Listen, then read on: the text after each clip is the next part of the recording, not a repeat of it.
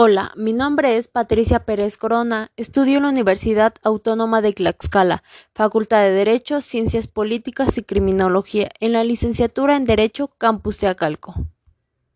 El tema que abordaré es respecto a la iniciativa de reforma al artículo 123 de la Constitución. Número 1. La justicia laboral presenta problemas en su funcionamiento porque sus instituciones y procesos fueron creados en una condición histórica que contrasta abismalmente con la que se vive actualmente. Número 2. En los servicios públicos será obligatorio para los trabajadores dar aviso con 10 días de, anticipación a los juzgados o tribunales laborales de la fecha señalada para la suspensión del trabajo. Número 3. Los paros serán lícitos únicamente cuando el exceso de producción haga necesario suspender el trabajo para mantener los precios en un límite costeneable. Previamente aprobación de los juzgados o tribunales laborales. Número 4. La ley determinará el procedimiento que se deberá observar en la instancia conciliatoria. La etapa de conciliación consistirá en una sola audiencia obligatoria con fecha y hora debidamente fijadas de manera expedita. La función estará a cargo de un organismo descentralizado. Número 5. El nombramiento del titular de organismo descentralizado deberá recaer en una persona que tenga capacidad y experiencia en las materias de competencia del organismo descentralizado, que no haya ocupado un cargo en algún partido político ni haya sido candidato a ocupar un cargo público de elección popular en los tres años anteriores de la designación y que goce de una buena reputación y no haya sido condenado por un delito doloso. Número 6.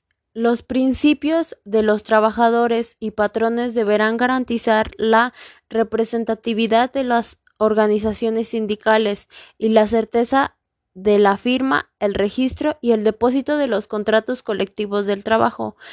Asimismo, la ley garantizará el voto personal, libre y secreto de los trabajadores para la elección de sus dirigentes y la resolución de conflictos entre sindicatos. Número 7. Dentro de las materias, el registro de todos los contratos colectivos de trabajo y las organizaciones sindicales, así como todos los procesos administrativos relacionados la aplicación de las disposiciones de trabajo en los asuntos relativos a conflictos que afecten a dos o más entidades federativas. Los contratos colectivos que hayan sido declarados obligatorios en más de una entidad federativa. Las obligaciones patronales en materia educativa y en los términos de la ley.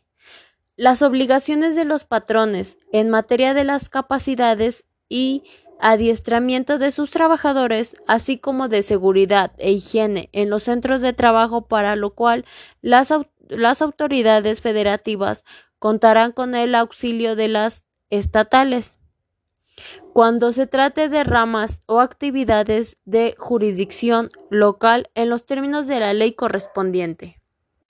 Número 8. El Congreso de la Unión y las legislaciones de las entidades federativas deberán realizar las adecuaciones legislativas que correspondan para dar cumplimiento a lo previsto en el siguiente decreto dentro del año siguiente a la entrada en vigor del mismo.